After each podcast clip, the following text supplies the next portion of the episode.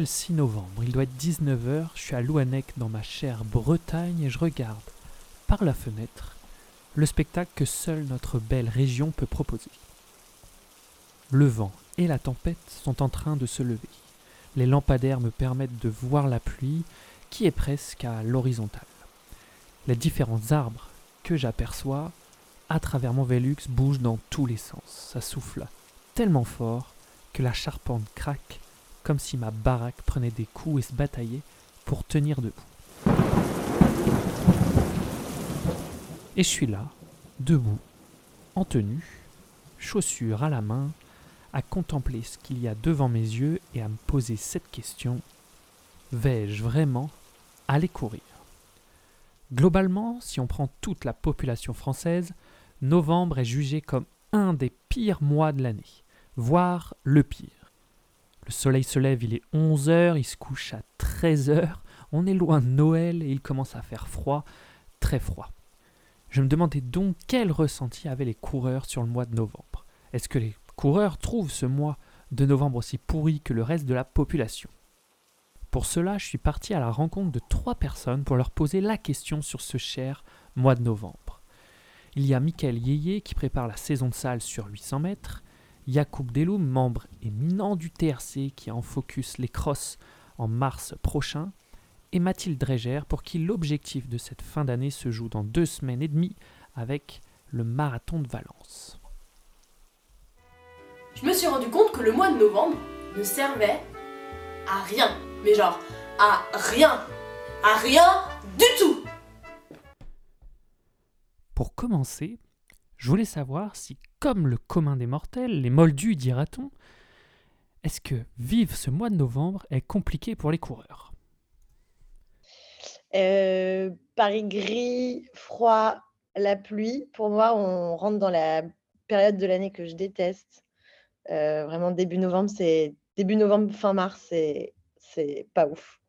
Euh, quand tu bosses avec des horaires de bureau euh, classiques, en fait, tu ne vois pas le jour, pas vraiment. Tu pars le matin, il fait nuit, tu rentres, il fait nuit. Euh, pour courir, c'est pareil. Et ouais, il fait froid, il commence à pleuvoir. c'est en dehors de la course à pied, je trouve que c'est une période pas, pas sympa. Et quand tu cours, bah, c'est super, c'est pas motivant, quoi. Ça donne pas très envie d'y aller. Ok, bon. Pour Mathilde, qui prépare le marathon de Valence, novembre, c'est pas sa tasse de thé. Et c'est pas moi qui vais la contredire. Pour Michael, en prépa pour la saison de piste en salle sur 800 mètres, avec un objectif à 1,50,00, même son de cloche. Ah, c'est compliqué, c'est compliqué. Parce qu'il fait froid, euh, ouais, c'est très compliqué. Ah oui, de toute façon, on essaie de faire le, on essaie de faire le moins possible mais, on en fait quand même parce que bah, pour préparer la salle, je suis obligé de mettre les pointes, par exemple. Mais c'est sûr que bah, quand il fait froid, quand il pleut, c'est très compliqué. On fait attention à ça. C'est sûr que le mois de novembre, en vrai, c'est la transition un peu bah, de l'automne à l'hiver. Donc, ça met un petit coup au moral. En vrai, moi, je suis archi content bah, quand il fait jour et que je vais à l'entraînement. Là, maintenant, je vais à l'entraînement, il fait déjà nuit c'est sûr que c'est compliqué, mais euh, en fait, je trouve que ouais, le mois de novembre, c'est vraiment la transition euh, entre les deux. Quoi. C'est, tu sais que tu vas souffrir en vrai à l'entraînement. Euh, il fera nuit, il n'y a plus personne sur le stade. tu le sens direct. Quoi. Yacoub, lui, résume novembre par deux mots. les feuilles mortes et le froid. c'est, c'est, le vrai automne. Et c'est vrai que cette année, avec les un peu, on va dire, tout ce qui est lié au dérèglement climatique, bah, on on a eu quand même une douceur assez, assez tard dans la saison. Quoi. Au mois d'octobre, il faisait encore euh, des 20 degrés, 22 degrés en Bretagne, donc c'était, c'était assez atypique. Mais là, le mois de novembre, euh, clairement, on, voit qu'on y est. Quoi. Euh, là, les, premiers froids, les premiers gants à sortir. les feuilles mortes, en effet, donc qu'on fasse du vélo ou, qu'on court, les feuilles mortes au sol pour le sport, c'est pas, pas ce qu'il y a de mieux. Mais voilà, ça fait le charme de cette saison. Je préfère plutôt que la rue cautionne pour monter. Je me suis sali les chaussures, connard. Mais je les essuierai sur la plus haute marche du podium. Je tape un discours de grand roi. J'attends sur vous ceux qui n'y avaient pas cru se déplaceront pour poser un genou devant moi. Enfin, ce jour-là, on saura qu'atteindre son but se mérite. Et que les troubles d'Antoine étaient en fait du génie. On sent qu'Yacoub essaye de rester positif, mais finalement, novembre, c'est pas notre saison préférée. Est-ce qu'on n'a pas tout intérêt à attendre mars et l'arrivée des beaux jours pour reprendre à courir? Mais alors que je commence à me morfondre, Michael et Yacoub me font part d'un changement flagrant, le fameux couloir 1 de la piste. En fait, c'est surtout, moi je le vois comment? Je le vois sur le stade. En fait, normalement, je fais mes séances. Des fois, il m'arrive de zigzaguer au couloir 1 parce qu'il y a du monde. Et en fait, justement, quand on change d'heure, il fait nuit. Euh, toutes les personnes qui étaient là, ils ne sont plus. Et du coup, je me retrouve vraiment tout seul sur la piste. Et, euh, et le pire dans tout ça, c'est qu'en fait, nous, à Aulnay, on a une salle indoor. Du coup, le groupe de sprint, de perche, bah, s'entraîne dans la salle. Et en fait, le groupe de demi-fond, bah, on est tout seul dehors. Donc, il m'arrive des fois de faire des séances. et à moi et le coach. Du coup, pour le mental, c'est dur. Bah, c'est moins de monde sur la piste. c'est la motivation qui a clairement euh, quitté euh, une bonne partie des, des runners, on va dire d'un point de vue général, hein, pas que des athlètes, mais euh, on, a, on a toujours nous ce cliché, en tout cas à Rennes, de voir énormément de monde en septembre. Alors, il faut savoir qu'à Rennes, il y a une grosse culture running par, par le biais de deux courses, Touring Court, en fait, qui est une des rares courses en France qui est totalement gratuite. ce qui fait que les Rennais, en fait, sont, sont vachement, sont vachement motivés par, ce, par cette épreuve et le marathon vert fin octobre. Et euh, c'est vrai qu'on a un peu l'habitude de cette saisonnalité où on voit euh, beaucoup de coureurs euh, sur le pont. Donc ça va être le, canal, la route, toutes les pistes sur Rennes. Et arrivé novembre, changement d'heure, le froid, le vent, la pluie, et plus justement de course à se mettre sous la dent, bah, il reste plus grand monde. Et même des lieux emblématiques de la course à pied où on sait qu'il y a tout le temps du monde commence à devenir désert, comme le bois de Boulogne. Non, c'est marrant. On se disait justement à midi, on est allé courir avec euh, des collègues et euh, on court au bois de Boulogne. Et on s'est dit, euh, tiens, c'est marrant, aujourd'hui, il n'y a personne. D'habitude, tu croises des gens parce qu'il fait encore bon, etc. Et tu vois que, ouais, finalement, les gens sont motivés, mais une fois qu'il pleut un peu, même on, partait courir, à, on devait être trois, on était trois, mais il y en a un qui, a failli nous dire, oh là là, flemme, il pleut tu vois, il a pas trop, lui, il court plus comme ça, il n'a pas de course et en fait, il n'a pas d'objectif. Et il a dit non, je ne sais pas trop. On lui a dit, bon, allez, c'est bon, on y va 50 minutes. Euh, t'es pas en sucre, quoi. Mais, euh, mais ouais, euh, bah, c'est sûr que tu vois moins de monde. Hein. Tu vois moins de monde. Et encore, tu vois, janvier, il y a quand même du monde parce que en janvier, février, mars, tu as les grosses courses. Bah, Semi de Paris, Marathon de Paris. Donc, tu vois pas mal de gens qui s'entraînent. Là, il y a Valence, mais c'est quand même pour. c'est des coureurs plus qualifiés, enfin en tout cas plus entraînés qui y vont. Là, les grosses échéances, elles sont passées. Euh, donc ouais, tu sens que les rues euh, se vident de, coureurs. Que reste-t-il de ces beaux jours? Ben pas grand-chose, ma très chère dame. Ok, en gros, il n'y a plus personne dans les rues ou sur la piste, c'est le désert. T'es tout seul, toi et toi-même, à t'envoyer tes séances, on se demande pourquoi. Et là, sans le savoir, en quelques secondes, Michael nous explique pourquoi il faut aller courir en novembre. Il applique le théorème de la bouteille. En gros, on m'a dit l'hiver, par exemple, c'est ta bouteille, et l'été, c'est euh, ton eau. Donc plus tu as une grande bouteille, plus tu pourras mettre d'eau. Et en vrai, c'est exactement euh, ce qui me caractérise. En gros, je fais pas mal de. Par exemple, moi, en tant que coureur de 8, je fais pas mal de footing l'hiver de séances longues, ce que j'aime pas forcément. Je préfère euh, des séances beaucoup plus courtes. Et en fait, je me dis, mais ma bouteille, elle grossit, elle grossit. Et en fait, quand je vais faire mes séances de vitesse ou, ou ce, type de séance en pointe, bah, c'est l'eau et pourrais, je pourrais en mettre beaucoup plus que si j'avais une petite bouteille. Pour moi, la bouteille, c'est bah, tout le foncier, donc les séances de seuil, de VMA, tout ce qu'il y a à faire, tu seras fort sur du long. C'est vraiment euh, on croit avoir la plus grosse bouteille, c'est vraiment c'est un tout quoi. C'est vraiment le plus de foncier, être le plus fort au seuil, le plus fort en VMA, c'est vraiment un tout. En vrai, ce truc de bouteille là, quand on me l'a dit, j'ai réfléchi, j'ai dit mais c'est en vrai c'est en plus simple parce que moi, je le répète souvent, tu vois, aux, athlètes. En fait, bah, il y a beaucoup d'athlètes qui viennent me parler où on échange et en fait, je leur ai dit mais en tant que coureur de 8, on se doit de faire du foncier. En fait, il y en a, enfin, il y a deux types de coureurs de 8. Il y a les coureurs de 8 où Bon, ils sont très rapides, du coup, ils comptent sur leur vitesse. Mais tu as les autres coureurs de 8, un peu comme moi, où en fait, on fait du foncier et on va devenir fort sur 8. Je leur dis, mais il faut faire du foncier, faire du foncier. Tu pourras enchaîner tes courses et euh, tu pourras enchaîner tes courses. Tu pourras euh, récupérer plus vite euh, lors de tes entraînements. Et, là, le truc de la bouteille, en fait, ça fait vraiment, ça fait une image, quoi. C'est vraiment construit, quoi. Passer de la cristalline 33 centilitres au gallon de flotte que tu peux trouver chez les ricains. C'est ça, novembre. Yacoub a un mot assez simple pour résumer ça. Novembre égale seuil.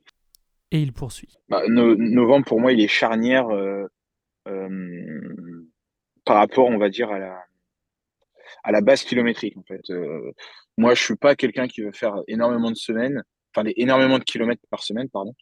Mais je sais que novembre, c'est là que je travaille, on va dire, mes points faibles. Contrairement à tous les autres du TRC, je pense que être presque un ovni, je suis pas vraiment un seuillard pur. Quoi. Alors, les, distances de seuillard, ça me dérange pas. Les semis, les 10, les crosses longs, pas de problème. Mais à l'entraînement, c'est vrai que je fais très peu de seuil. Euh, et, c'est presque un point faible, et j'en suis conscient. Du coup, bah, novembre, là, depuis deux ans, on va dire, deux, trois ans, moi, novembre, c'est hyper important pour refaire ma base, euh, ma base de borne, quoi, clairement. Euh, du borne, de la, borne et du seuil, quoi, surtout. Et, et, je le vois bien que si, si j'ai pas fait un mois de novembre consistant en kilométrage, et ben, les, les, séances, on va dire, de qualité qu'on va faire en décembre, janvier, donc euh, à l'approche des crosses ou au début des crosses, bah, il va manquer cette caisse. Et, euh, euh, il y, a, y, a, deux étapes pour moi pour faire pour constituer une bonne base kilométrique avant, avant une saison de cross. C'est ce qu'on fait l'été, donc en août, la borne en été, et la borne en novembre à l'approche, on va dire, des, des séances dites terminales, quoi, qui vont préparer les crosses. Et, et, et paradoxalement, justement, on parlait tout à l'heure de la météo et tout bah du coup c'est ça, ça, demande une bonne logistique, une bonne organisation puisque faire beaucoup de volume quand il fait nuit très tôt, euh, bon bah faut faut réussir à être motivé. C'est pour ça que bah voilà j'essaie de m'organiser pour faire aussi un maximum de, de, kilomètres le, le, le, midi quoi sur la pause sur la pause déjeuner. Quitte aussi des fois à doubler quoi, en refaire un tout petit peu le soir, mais voilà c'est on, on, va pas se cacher, mis à part une séance sur piste moi, je peux pas et c'est compliqué de se dire je vais faire une sortie d'une heure et demie euh, nocturne, quoi. Euh, même sur le canal qui n'est pas totalement éclairé à Rennes ou, ou dans la rue, quoi. C'est c'est un peu c'est un peu compliqué plus d'une heure. Ça va être tout noir À chaque menace, une opportunité, et à chaque difficulté, une possibilité de la surmonter et d'en ressortir plus grand. Pour Mathilde, pas de doute, elle s'en sort grandie mentalement. Je pense que ça travaille ton mental à fond. Euh, on dit souvent, tu vois, on parle de motivation, mais euh, quand tu prépares une course, euh, c'est vrai. Pour moi, c'est clairement une question de discipline parce qu'une fois sur deux, tu n'es pas forcément motivé. Juste, c'est vraiment de te dire à quel point tu es fort mentalement pour te dire, bah, peu importe la météo, peu importe la journée de taf que j'ai eue, peu importe j'en sais rien le temps qui me reste euh, aujourd'hui, euh, mais euh, je vais faire ma séance et, je la cale. donc ça, ouais, c'est vraiment une question de mental et je trouve que c'est là où tu vois bah, qui, qui sait se faire violence et qui, tu vois, sort un peu du truc dès que c'est moins, c'est moins sympa d'y aller. Et une fois que tu l'as fait, tu es quand même super fier. Et je pense que ça joue énormément et ça ne se fait pas du jour au lendemain. C'est année après année, prépa après prépa, aujourd'hui, moi, je sais que je me pose plus vraiment la question, sauf si il pleut vraiment à torrent, que c'est dangereux, tu vois, s'il y a des questions d'orage violent ou de je sais rien, tu te dis, bon, peut-être qu'on va attendre que ça passe, mais globalement, la météo, elle influe pas plus trop sur j'y vais, j'y vais pas, quoi. Pour Michael, novembre est aussi hyper bénéfique pour son état d'esprit. Bah, de, courir seul, ça améliore, euh, je pense, mon mental. En gros, quand j'arrive en compétition, j'ai pas peur de, bah, de courir tout seul, par exemple, d'aller chercher un chrono tout seul. Alors que euh, bah, je sais que certains, euh, par exemple, s'il n'y a pas une personne pour les pousser, ils vont pas se transcender. Alors que moi, justement, de courir seul, par exemple, bah, l'hiver, j'arrive à le reproduire en compétition et c'est une de mes qualités. Ciel comme elle est jolie, ciel comme elle est jolie. La chanson de la pluie, la chanson de la pluie. Dans l'orage fait l'harmonie, chaque goutte est une musique. On écoute et que l'on goûte, c'est le bonheur au goutte à goutte. Clap, clap, petit top, d'avril, et le gars fait un enchantement. Ah, vous ne l'aviez pas vu venir celle-là. La chanson de la pluie de Bambi. Mais oui, courir sous la pluie et dans le froid devient un enchantement.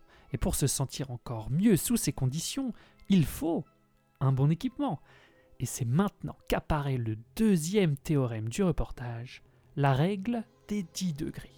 Bah, déjà, je fais la fameuse règle des 10 degrés. Donc, tu t'habilles comme si il faisait 10 degrés de plus pour éviter d'avoir trop chaud. Euh, et ensuite, euh, ça dépend s'il pleut ou s'il pleut pas. Parce qu'avoir une tonne de fringues trempées, c'est horrible. Euh, et s'il fait froid ou s'il fait pas froid. Quand il pleut, c'est kawaii. Enfin, je trouve que les kawaii, ils tiennent vite très chaud, en vrai. Donc, si tu mets en haut, tu mets un, manche courte ou un manche longue, un, un kawaii coupe, coupe pluie, quoi, même s'il reste pas souvent très étanche, casquette, pour, éviter d'avoir trop la flotte sur la figure.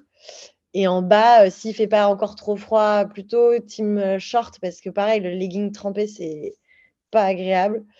Et, euh, voilà, après, tu as les pieds mouillés de toute façon. Et après, la tenue d'hiver, vraiment, s'il pleut pas, c'est plutôt legging, une sous-couche, un pull, enfin, ouais, un pull technique. Et moi, je suis très veste sans manches, sinon pour courir tant qu'il pleut pas. Euh, on estime un peu dans l'effort que ton corps il va se réchauffer à plus 10 degrés. Donc, euh, s'il fait 10, tu vas avoir peut-être tendance à te couvrir, mais en fait, dès que tu vas être en train de courir, tu vas avoir ressenti plus ou moins de 20 degrés, donc tu as vite, euh, vite chaud. Alors, la règle des 10 degrés que vient d'énoncer Mathilde parfaitement et que perso je trouve hyper intéressante, visiblement elle ne s'applique pas à tout le monde. Oula, moi je suis un très grand frileux. Donc euh, je passe euh, du short au collant, au cache-cou, je mets vraiment la totale. Et, euh, et ça m'arrive souvent au fur et à mesure de la séance, en fait, je m'habille vraiment.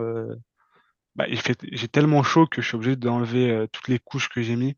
Mais oui, je passe, je mets collant, des fois jusqu'aux doubles chaussettes. je suis même allé une fois faire une séance avec une paire de gants de ski, tellement j'avais froid. Et enfin, pour terminer sur le style, Yacoub s'inspire des plus grands. Je m'inspire d'Antoine Provost. Euh, je, sais que lui est féru de, de débardeurs par-dessus t-shirt. Moi, je vais plutôt miser sur un t-shirt euh, manche courte avec effectivement un sous-maillot en dessous, manche longue. Euh, J'aime bien les manchettes, mais à l'entraînement, euh, ben, il, fait froid quoi. et on a froid en fait euh, en manchette puisqu'on a quand même encore un peu de un peu de, peau qui donne sur l'extérieur. Donc euh, moi je suis plutôt ouais t-shirt et puis t-shirt manche longue en dessous et plutôt cuissard que short. Alors là après je sais pas si c'est psychologique, il y a un peu de thermique quand même là-dedans parce que forcément on conserve un peu plus la chaleur. Mais bah, j'ai l'impression que les muscles aussi sont plus contenus et s'échauffent mieux euh, donc voilà, cuissard, euh, t-shirt manche longue et t-shirt manche court. Bouteille, seuil, travailler le mental, le style, plein de choses ressortent finalement de ce mois de novembre à première vue merdique. Sans mois de novembre, pas de caisse. Sans caisse, pas de perf. Qu'importe la discipline, sans novembre, on n'est rien. Et si on manque de motivation, tu sais pourquoi tu le fais. Et Mathilde, Michael et Yacoub donnent des derniers conseils. Euh, déjà, ça dépend si euh, j'ai un objectif, euh, une course de fixer dans les mois qui arrivent. Si oui, la motivation, tu ne te poses pas vraiment la question. Hein. c'est un peu tu suis le plan d'entraînement et peu importe la météo, tu y vas. Je pense que pour rester motivé entre novembre et mars, si tu pas un plan d'entraînement à suivre et des copains pour le faire avec toi, c'est un peu chaud c'est dur après, euh, bah, quand tu un objectif en vrai euh, et que tu penses, tu vas tout le temps. En vrai, moi je pense toujours à mon objectif, par exemple. Euh, en fait, moi je mets beaucoup d'objectifs à long terme. Par exemple, je me dis il faut que je sois fort cet été. Et donc ça passe par l'entraînement rigoureux l'hiver, faire des footings, s'entraîner. Parce que je sais que si je fais un mauvais hiver à l'entraînement, eh ben, l'été sera pas. ça va pas porter ses fruits quoi moi, j'aime, euh, j'aime, euh, j'aime à dire, bon, voilà, ça fait depuis euh, Benjamin 2, moi, que je fais de clé. Mais j'aime bien dire aux jeunes, surtout, ou alors quand on est un peu démotivé face aux conditions météo, j'ai toujours cette phrase en tête, c'est, c'est les conditions qu'on peut avoir en compétition. Donc, parti sur ce postulat, bon, bah, faut y aller, quoi. Eh bien, ça m'a donné envie d'y aller. Et vous,